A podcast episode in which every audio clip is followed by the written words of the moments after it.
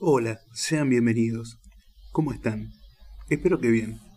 Soy Luis y quiero invitarlos, antes de comenzar este nuevo relato, a que nos sigas en nuestras distintas plataformas y redes sociales, para que así el podcast siga creciendo y poder mejorar la calidad de producción.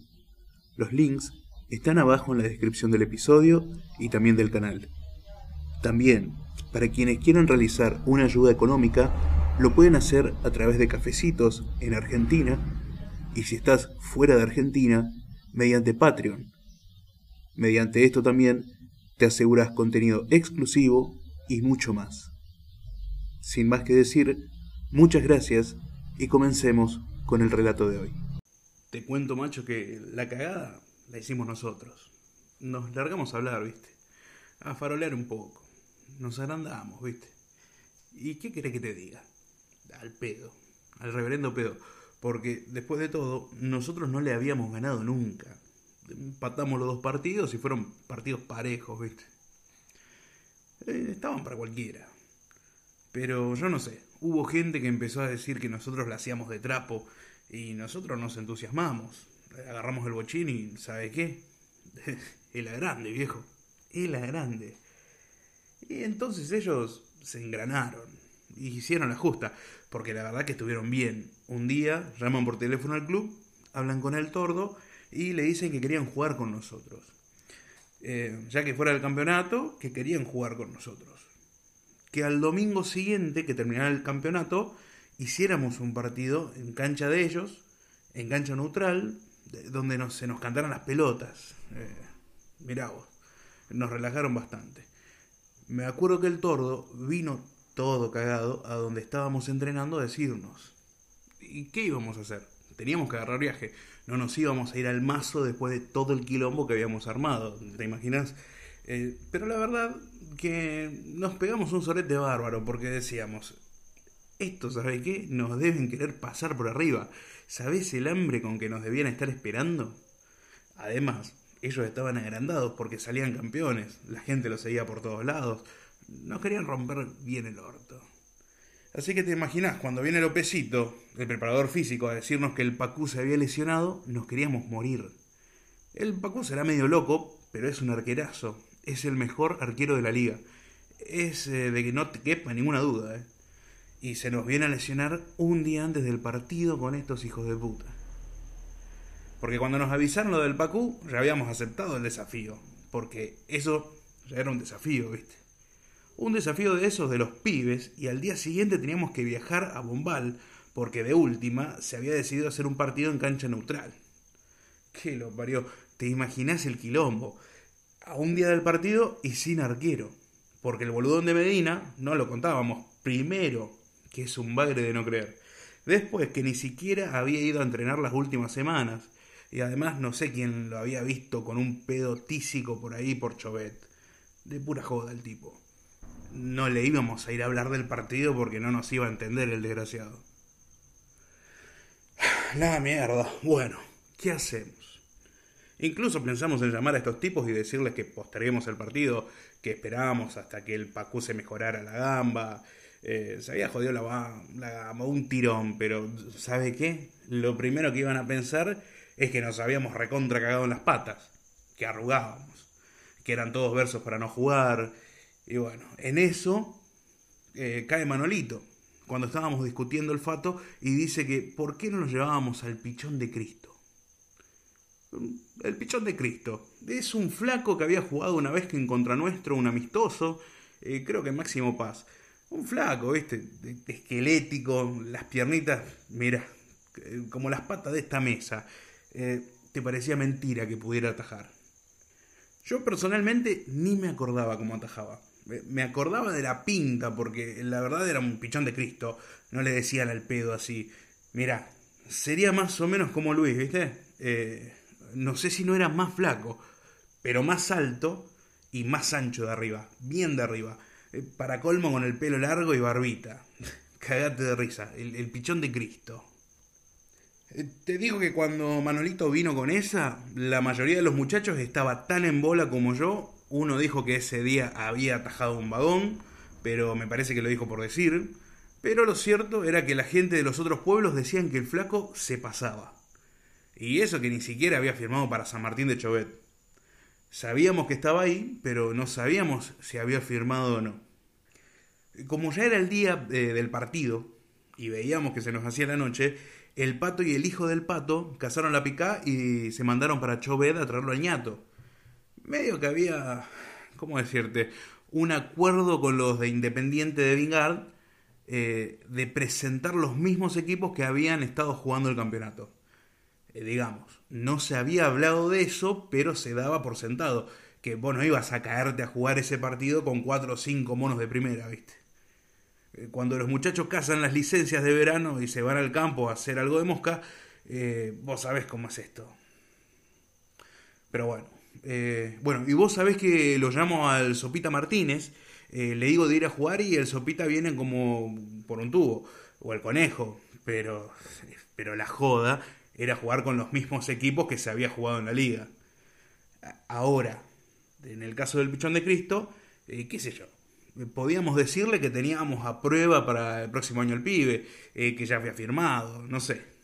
Eh, además, ellos, con tal de no verlo al Pacú atajando para nosotros cualquier cosa, mirá, que los lleváramos a Filiol, a cualquiera iban a aceptar, pero cualquier cosa. Mira, no te la voy a hacer muy larga. Eh, fuimos a jugar y era un quilombo de gente. Mirabas atrás del alambrado y te daba miedo. Y ellos estaban con todo. Se habían aguantado una semana sin chupar, entrenando como siempre, sin salir de joda después de haber ganado el campeonato, para agarrarnos a nosotros y rompernos el culo. Y bueno, te la hago corta. ¿Sabes quién nos salvó de que nos cagaran? Pero que nos cagaran a goles. El pichón de Cristo. Dios mío, lo que sacó ese animal, qué hijo de puta. Ellos no lo podían creer y nosotros, ¿sabes qué? Menos todavía. Si vos le veías la pinta al flaco en el arco y pensabas, que le pegan un pelotazo en el pecho y lo destrozan al flaco. Mira, le sacó al tachuelo un cabezazo de pique al suelo que todavía no lo puedo creer. Un balazo, ¿eh? En un córner apareció el tachuela, que bien cabecees, hijo de puta, entre mil, entre mil que habían saltado y se la pone de pique abajo. Este se tira y la saca. Dos mano a mano con el wing. El negrito es el que le dice empacha. Un voleo y. Uy, Dios, lo que fue ese voleo. Me había olvidado. Un voleo que agarró al gallego en el punto del penal, seco, abajo. Que este, yo no sé cómo hizo. Se tiró y la rechazó con esto, con, con el antebrazo. Y, no sé cómo no se lo quebró. Eh. Y rebotó como hasta mitad de cancha. Y después, qué sé yo, mil, Mil, porque nosotros no parábamos ni en el colectivo. Nos pasaban por al lado, le pegaron un zaino que ni te cuento, y no fue un ratito. Viste que hay partidos en que por ahí te agarran mal parado y los primeros 10, 15 minutos te cagan a pelotazo. Bueno, acá no. No. Fue así todo el partido, querido. Nos dieron un zaino que no te lo quieras creer. Y nada de toquecito, de ole. No, ¿qué toquecito? Los negros se venían a sacarnos los ojos. Metían centros y entraban 15, qué sé yo, mil. Los hijos de puta la tenían adentro y nos querían basurear. Nos querían pasar por arriba. Eh, Decí que estaba el flaco. Increíble. En el último minuto le tapó un bombazo al 5 que yo me di vuelta para no mirar porque dije, acá lo mata. Y en tiempo de descuento, otra. E, esa fue la máxima ya el área nuestra era un quilombo, estábamos todos ahí adentro. Se arma una de rebote después de un córner ahí y el 8 de ellos, este, el pantufla, eh, desde el borde del área. Le da fuerte al palo derecho, este, que le, le pega y, el flaco se tira. Y no va Huguito y se la toca en el aire. Le, pega, ¿viste? Le pega la cadera al Huguito, que había cerrado, y le cambia el palo al pichón. Yo la había adentro. ¿viste? La había adentro porque el flaco ya se había tirado. Estaba en el aire cuando Hugo le cambia el palo. Yo no sé. No sé cómo hizo, giró en el aire. ¿Viste como los nadadores cuando llegan al final de la pileta y giran para volver para el otro lado?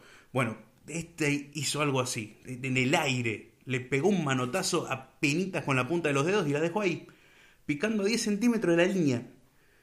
Aparecí, ¿sabe qué? Le puse temaña quema que creo que la perdí. La saqué del pueblo, no la quería ver más a esa hija de puta. Y terminó el partido. Los independientes no lo podían creer. No lo podían creer. Se agarraban el bocho, se la comieron doblada los hijos de puta. Con un nudo en el tapún. Y bueno, te cuento.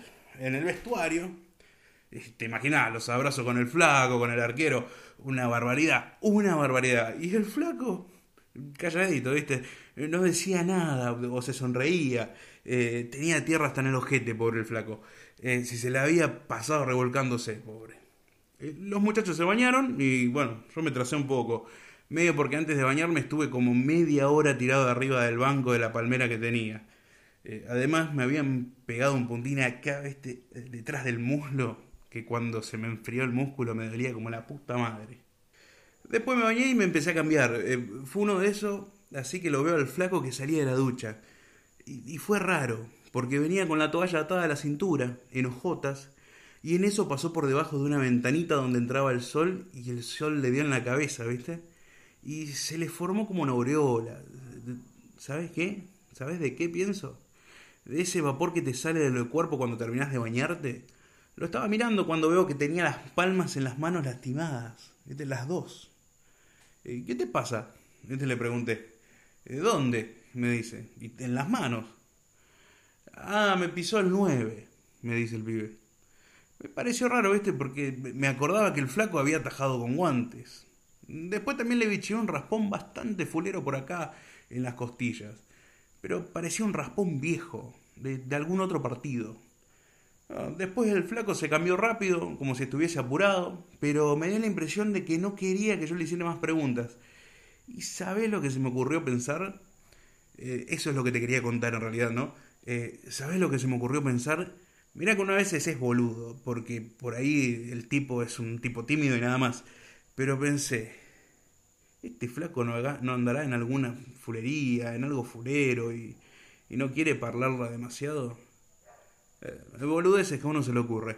Eh, mirá como uno es jodido después de todo. después el flaco se fue y no lo vi más. Lo buscamos, me acuerdo durante toda la semana ¿eh? para ver si no quería firmar para nosotros y no lo encontramos. Eh, después volvió el Pacú y ya nos olvidamos del asunto. El Pichón de Cristo, Roberto Fontana Rosa.